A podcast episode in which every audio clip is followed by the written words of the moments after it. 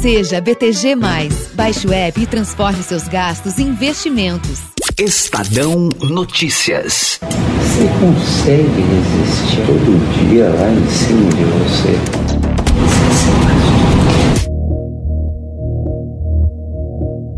Essa voz que você acabou de ouvir é do presidente afastado da Confederação Brasileira de Futebol, Rogério Caboclo, em conversa com sua secretária. O áudio faz parte de uma denúncia por assédio sexual feita pela mulher e revelada pelos repórteres Gabriela Moreira e Martim Fernandes do Sport TV. O diálogo aconteceu no dia 16 de março deste ano, na sala do presidente da CBF, foi gravado pela secretária e obtido pelos jornalistas da TV Globo. O coração está no cabeção no pilotão? Segundo a funcionária, os episódios de assédio ocorriam há mais de um ano. Mesmo com a promessa de que eles não mais aconteceriam, Rogério Caboclo continuou com as investidas. Essa mulher faz 26 anos. Já apaixonei, pirei por amor. Eu tinha te jurado que eu ia falar sobre assuntos particulares.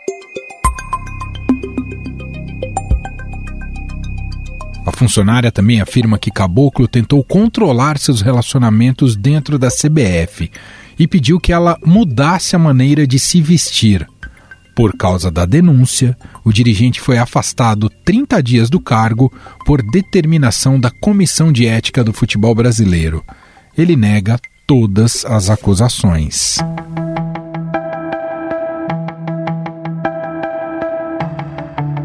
Mas esse está longe de ser um caso isolado no país. Mais de 26 mil pessoas entraram na justiça por assédio sexual no ambiente de trabalho entre janeiro de 2015 e janeiro de 2021, de acordo com dados compilados pelo Tribunal Superior do Trabalho. Eu estava no trabalho, é, distraída, meu chefe chegou por trás, me pegou pela cintura e me deu um beijo no canto da boca. Acabou comigo, saí chorando, desesperada. Foi, foi horrível. Eu estou há 13 anos no mercado de trabalho, atuando profissionalmente, e eu já sofri vários assédios. Um deles foi do meu próprio chefe, que se esfregou em mim.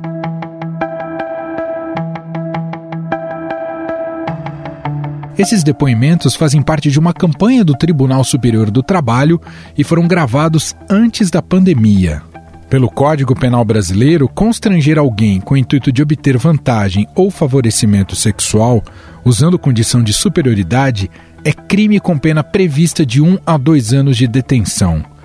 Segundo o levantamento do Fórum Brasileiro de Segurança Pública deste ano, 26 milhões de mulheres com mais de 16 anos foram assediadas em algum momento da vida, sendo que 9 milhões receberam cantadas ou comentários desrespeitosos no ambiente de trabalho. Outro caso recente de assédio sexual é o do fundador das Casas Bahia, Samuel Klein, falecido em 2014, que foi acusado de usar seu poder para aliciar funcionárias mediante oferecimento de benefícios financeiros em troca de afeto ou relações sexuais, inclusive com menores de idade. Dentro de minha companhia dentro de possível, servir eles com satisfação. A defesa de Samuel Klein diz que as acusações são lamentáveis e que, se a história fosse verdadeira, as vítimas teriam procurado a justiça antes. Um dos casos mais famosos do mundo aconteceu na rede Fox News, nos Estados Unidos. Jornalistas acusaram o CEO do canal, Roger Ailes, de inúmeros assédios sexuais. A história deu origem ao filme Bombshell, estrelado pelas atrizes Charlize Theron, Nicole Kidman e Margot Robbie. Freaking phenomenal on your network. I could pluck you out and move you to the front of the line. But I need to know that you're loyal. E para conversar conosco sobre este tema, nós convidamos a promotora do Ministério Público de São Paulo, Silvia Chaquian. Ela é autora dos livros A Construção do Direito das Mulheres e Crimes contra Mulheres. Doutora, muito obrigado por ter aceitado aqui o nosso convite e participar dessa conversa. Eu que agradeço, Emanuel, a oportunidade desse debate. Está participando aqui com a gente também dessa entrevista a nossa produtora aqui do podcast, Júlia Corá. Tudo bem, Júlia? Olá, tudo bem, Emanuel? Tudo certo por aqui. Muito bem. Doutora, esse caso veio à tona, é mais um escândalo, né, que mais uma vez coloca esse tema, né, no debate público, né, em uma discussão ultra relevante, porque é algo que ocorre muito nos mais diversos ambientes, entre eles nos ambientes de trabalho, e muito se discute quando começa o assédio sexual. Então eu queria te ouvir pela experiência que a senhora tem, o que caracteriza o assédio sexual, doutora? Então vamos lá, Emanuel. Primeiro, é importante dizer que tem muita confusão entre esses conceitos, né? Assédio sexual, estupro, importunação sexual, cantadas grosseiras, ofensas. E parte dessa confusão se dá porque o assédio sexual, num sentido amplo, mais popular, ele pode acontecer nos mais diversos locais, também de diferentes maneiras. Então, a gente pode dizer que, nesse sentido mais popular, o assédio sexual acontece sempre que há uma manifestação sexual ou sensual não consentida pela pessoa a quem aquela manifestação se direciona. Então, dessa forma, o assédio poderia abranger abordagens grosseiras, cantadas ofensivas, condutas que de alguma maneira intimidam a vítima, sempre com essa conotação sexual, podendo ou não haver contato físico indesejado, como a palpada, encoxada. Então, esse comportamento popularmente aí, que todo mundo chama de assédio, pode configurar na esfera do Código Penal um crime de importunação sexual, por exemplo, ou ainda pode configurar a contravenção do ato obsceno, pode eventualmente caracterizar um crime mais grave, como é o caso do estupro, quando envolve um contato físico, quando há prática de ato sexual indesejado pela vítima e evidentemente pode configurar o tipo penal, o crime do assédio sexual do artigo 216A do Código Penal. Então, acho que é importante já para a gente começar essa conversa, dizer que o assédio sexual propriamente dito tem esse caráter mais restrito ao ambiente de trabalho ou a esses ambientes em que a superioridade hierárquica, a ascendência profissional do autor mas, evidentemente, esse objetivo de algum favorecimento sexual estejam presentes. Caso contrário, não será assédio sexual do Código Penal, mas sim o comportamento pode configurar outra figura típica. Importante também ressaltar que, para que o assédio sexual se configure, é importante que a vítima não deseje, ou seja, que aquela conduta do assediador afete de alguma maneira a sua intimidade, a sua segurança ou até o bem-estar no ambiente de trabalho, né, que são direitos assegurados, previstos constitucionalmente e também nas legislações de tratados do qual o Brasil é signatário. Antes de passar aqui para Júlia Corá, doutora, eu não sei o quanto a senhora acompanhou das reportagens e desse caso específico envolvendo agora o presidente afastado da CBF. Tem vários áudios, né, que agora foram revelados pela Globo. Esse é um caso que se caracteriza assédio sexual. É possível já chegar a essa conclusão de antemão com o que a gente observou até agora, doutora?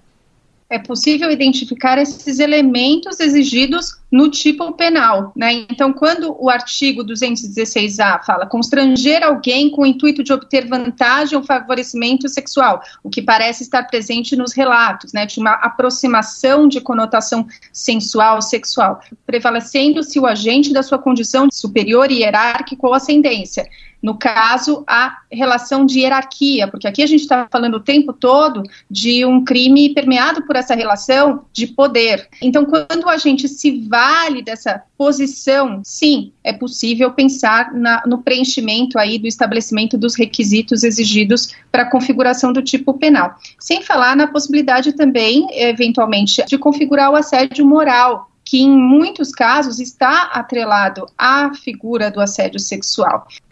Júlia Corá, fique à vontade, doutora Silvia aqui com a gente. Doutora, as empresas costumam ser cooperativas nos casos de assédio entre funcionários, especialmente quando existe essa questão hierárquica é, que acaba gerando uma vantagem né, para uma das partes?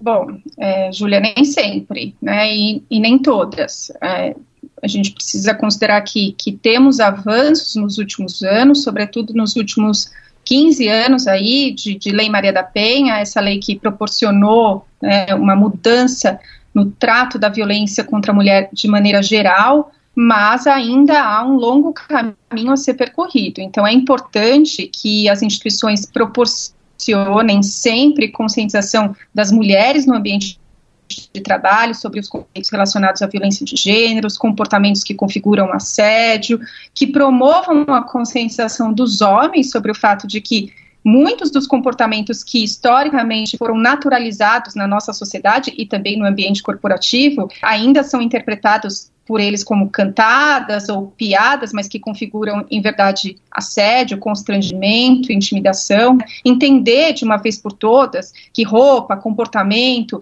não representam jamais um convite para assédio. Infelizmente, ainda há essa noção equivocada.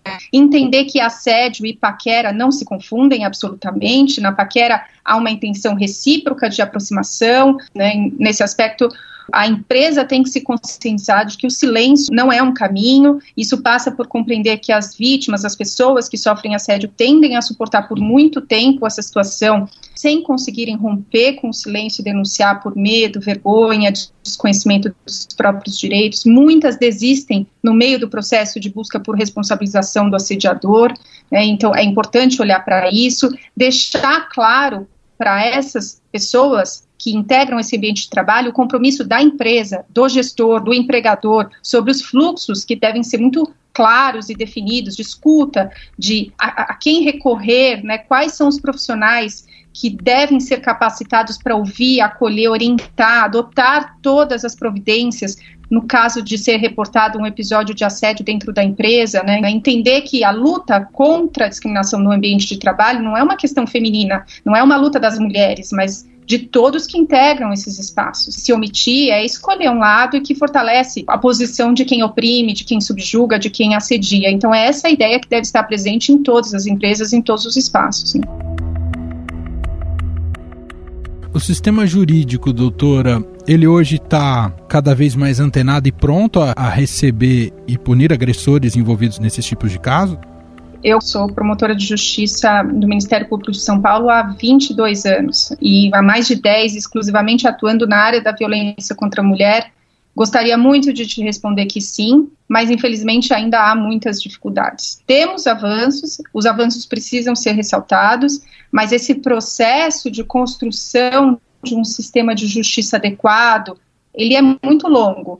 E aí é interessante a gente pensar que o direito penal ele é sempre um reflexo da nossa sociedade, né? Ele, é, ele existe quando as ferramentas de contenção social, quando a educação, os valores éticos de respeito não funcionam. Então você tem mais direito punitivo numa sociedade com mais carência de valores éticos. Né? É uma sociedade que clama mais por direito penal, aquela que não sabe respeitar só a justiça não resolve. A lei, ela costuma ser um ponto de partida, mas a gente precisa também de outras estratégias, de políticas de proteção, de muitas campanhas, de capacitação dos profissionais que integram não só o sistema de justiça, mas todas as áreas para evitar, por exemplo, revitimização, descrédito da palavra da vítima e que essas mulheres sejam ainda mais vitimadas, né, depois de reportarem esses, esses episódios. Doutora, e a senhora acredita que esses fatores que foram abordados ainda sejam impeditivos para as pessoas denunciarem esses abusos? É, especialmente né, dentro do ambiente corporativo que estamos tratando aqui, e que tenha um impacto direto nos números de denúncias que a gente tem hoje, e que muito provavelmente são menores do que os números reais dos casos de abuso? Com certeza. Né? Então, quando a gente fala ah, tem mudanças positivas, é porque de fato aumentou a percepção da violência, né, que, que sempre foi tão tolerada, banalizada na nossa sociedade, e aí se torna mais de conhecimento público. Mas ainda estamos longe do ideal, e você tem razão quando trata da subnotificação. Né, e sem dúvida, o aspecto da dificuldade probatória quando a gente fala de um, de um tipo de violência como essa, que acontece longe do olhar de testemunha, o medo de não ser acreditada, né, daquele confronto em que a palavra de um contra o outro, e esse outro é uma pessoa que ocupa uma posição hierárquica alta, superior, o temor do julgamento moral por parte dos colegas de trabalho, enfim, da sociedade, às vezes de próprios familiares, todos esses são obstáculos muito claros para a denúncia até hoje. E esse medo das vítimas, ele é legítimo quando a gente observa as falhas do sistema. Então, a necessidade de aprimorar esses canais de acolhimento, de escuta e de valoração da narrativa. Respeitar o tempo de cada uma também, se oferecer como um canal aí de ajuda. E eu digo para que a gente possa evitar essa exigência de coerência dessas vítimas o tempo todo na narrativa, o confronto, né? Como se ela estivesse mentindo, como se ela pudesse estar buscando obtenção de alguma vantagem reservando a essas vítimas, então, uma posição de muito desconforto. Né? Nesse caso que ganhou repercussão na mídia, há gravações. Uhum. É, mas nem sempre é possível que as vítimas obtenham esse tipo de prova, produzam esse tipo de prova, né? E aí, qual que é a credibilidade que se dá à palavra de uma vítima? Eu acho que essa reflexão é fundamental também nesse aspecto. Sem dúvida. Perfeito. Ah, a senhora destacou da importância, né, de conseguirmos abrir cada vez mais canais para as vítimas e elas se sentirem também empoderadas em denunciar e, e serem ouvidas.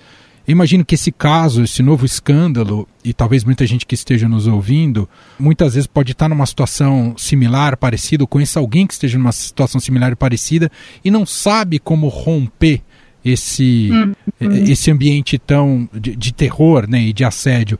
O que, que a senhora indicaria? Por onde começar? Pode ser pensado sobre o aspecto, como aconteceu nesse caso, de uma assessoria, de um auxílio jurídico, onde há então essa informação de produzir provas, e aí é fundamental também que a, a pessoa que sofre esse tipo de violência, que preserve esse, esse tipo de prova, prints de mensagem, e-mails, é, ligações, registros de ligações, tudo isso, sob o aspecto probatório, é muito relevante, além, evidentemente, de testemunhas que não necessariamente precisam ter presenciado atos de assédio, mas que podem ter tomado conhecimento de alguma maneira, né, saibam de alguma maneira que aquele, aquele fato existe. E no caso das empresas que possuem canais aí fortalecidos com fluxos de acolhimento, de orientação e de, de denúncia de episódios de violência, buscar esses canais, né, reportar esse tipo de violência, por mais delicado que seja, nunca é fácil esse processo para quem sofre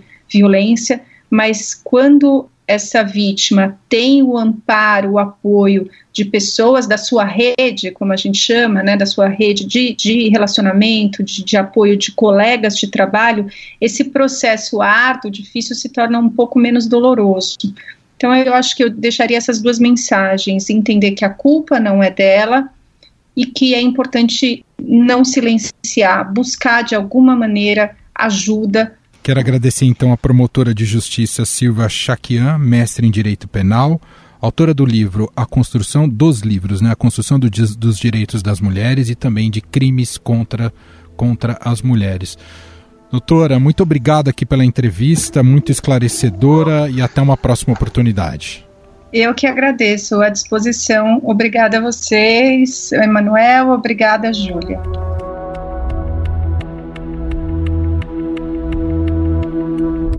Em 15 segundos voltamos e vamos falar sobre as ferramentas que as empresas podem utilizar para inibir casos de assédio dentro de suas dependências.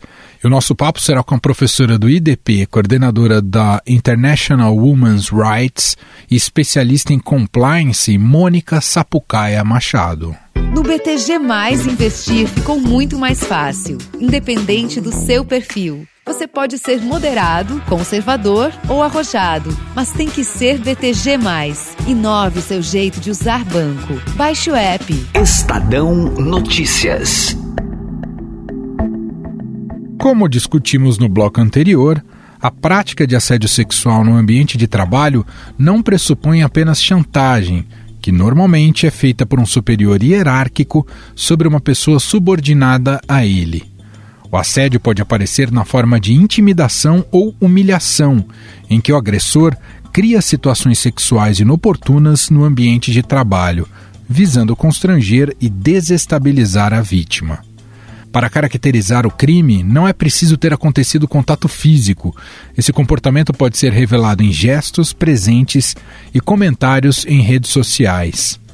Por causa dos crescentes casos de assédio sexual ou moral nas empresas, as companhias têm adotado mecanismos como regras internas de conduta e canais de comunicação para apurações de denúncias.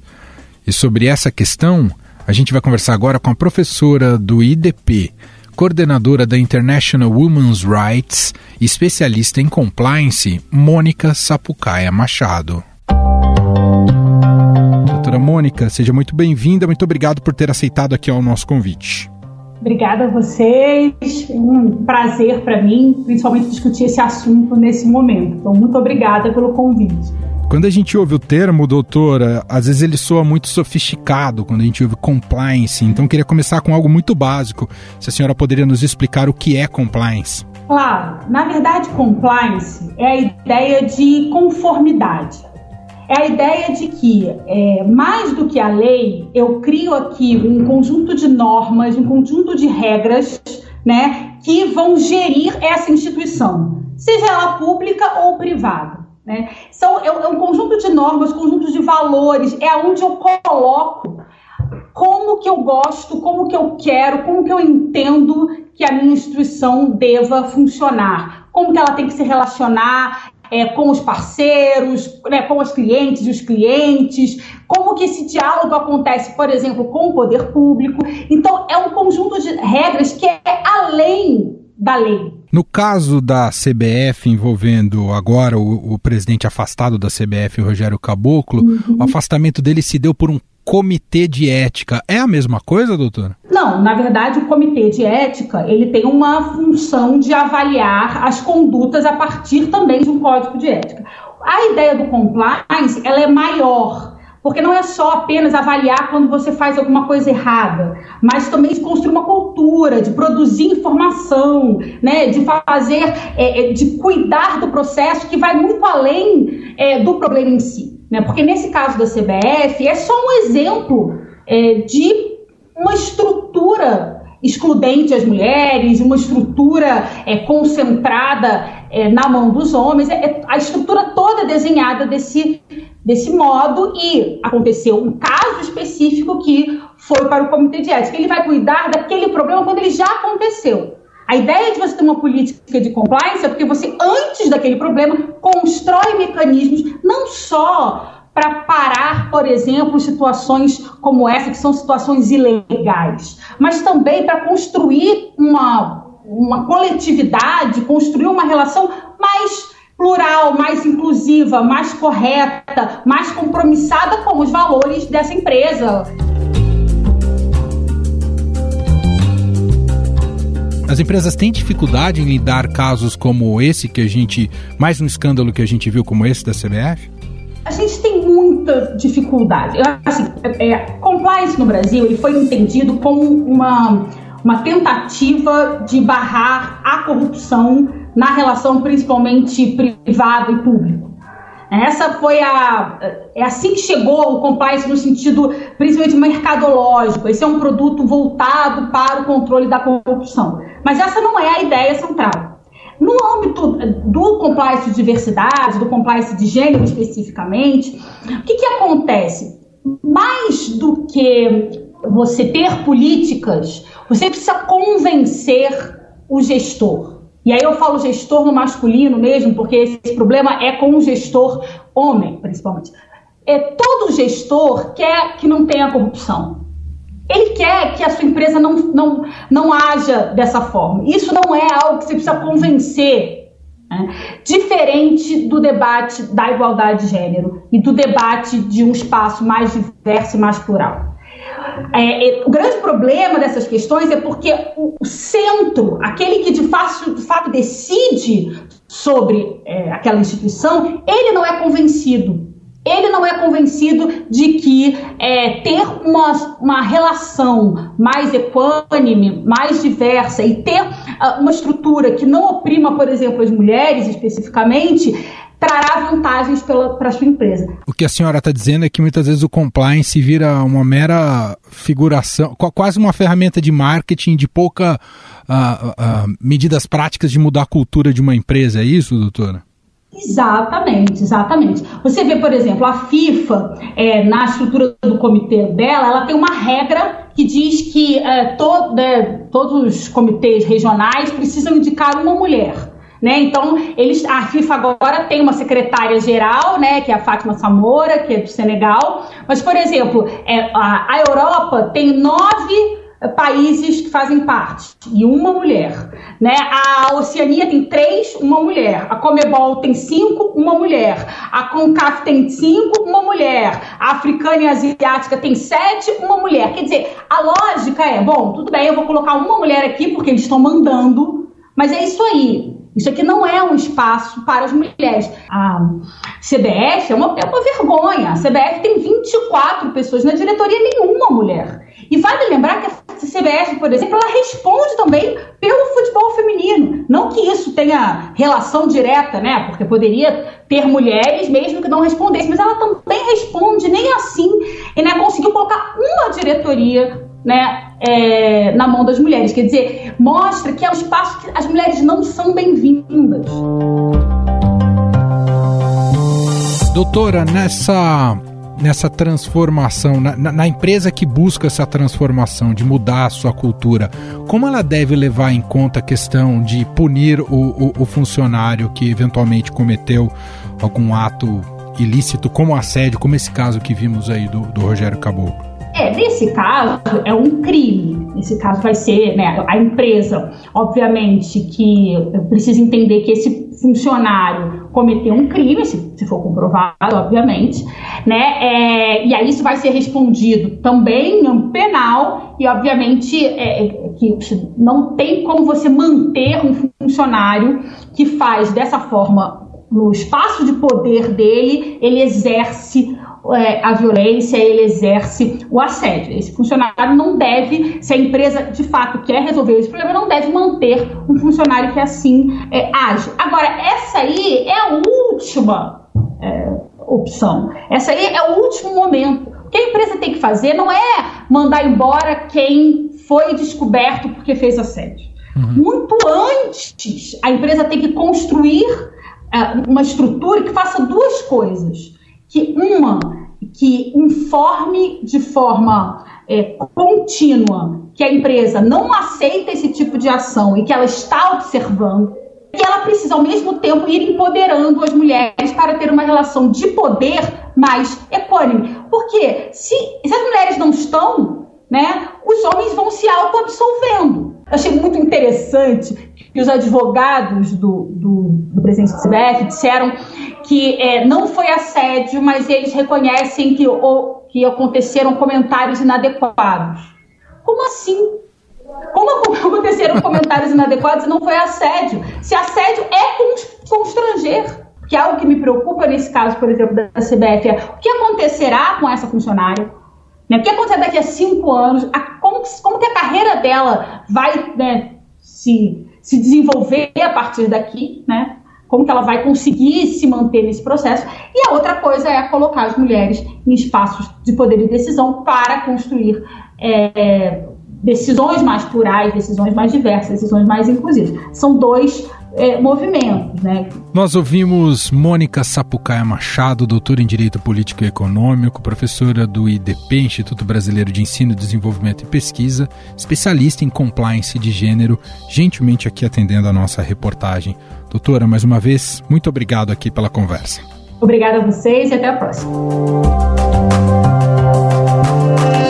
Estadão Notícias. E este foi o Estadão Notícias de hoje, terça-feira, dia 8 de junho de 2021. A apresentação foi minha, Manuel Bonfim. Na produção e edição, Gustavo Lopes, Júlia Corá e Ana Paula Niederauer. A montagem é de Moacir Biasi. E o diretor de jornalismo do Grupo Estado, João Fábio Caminuto. O nosso e-mail podcast@estadão.com. Um abraço para você e até mais.